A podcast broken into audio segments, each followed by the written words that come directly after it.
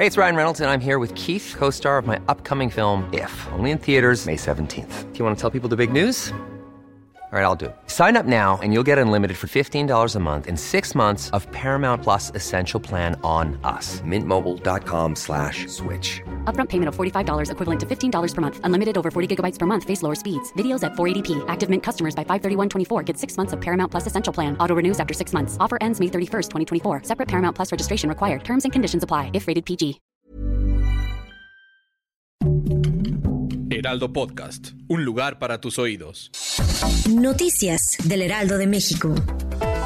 El presidente Andrés Manuel López Obrador dio a conocer que hay un mexicano que estuvo en Sudáfrica y que en estos momentos está internado en un hospital privado con síntomas de COVID-19, posiblemente con la variante Omicron. Sin embargo, se está por confirmar si tiene una nueva variante de COVID-19. Consideró que es muy probable que esta variante ya esté en el país, pues ya hay confirmaciones en Canadá y Estados Unidos.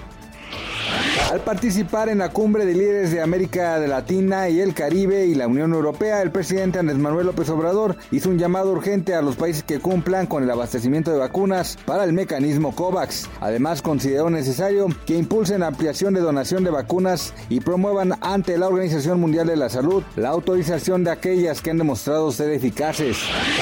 Un ramo de rosas rojas y la música punk de Nina Hagen marcaron ayer la despedida brindada por el ejército alemán a la canciller Angela Merkel, quien en una semana dejará su cargo y que optó por un adiós musical tan poco convencional como ha sido su estilo de liderazgo. Este año Pemex incrementó hasta 48% sus inversiones, con lo cual se convirtió en la segunda empresa que mostró un mayor dinamismo en la inyección de capital, superando a ocho gigantes petroleros de otros países.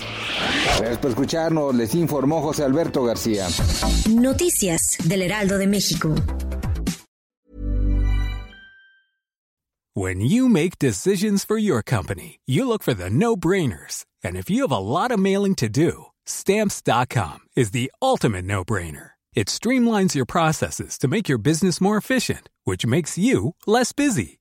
Mail checks, invoices, legal documents, and everything you need to keep your business running with Stamps.com. Seamlessly connect with every major marketplace and shopping cart. Schedule package pickups and see your cheapest and fastest shipping options from different carriers. With rates up to 89% off USPS and UPS rates. And with the Stamps.com mobile app, you can take care of mailing and shipping wherever you are. Make the same no-brainer decision as over 1 million other businesses with Stamps.com. Sign up with code PROGRAM for a four-week trial, plus free postage and a free digital scale. No long-term commitments or contracts.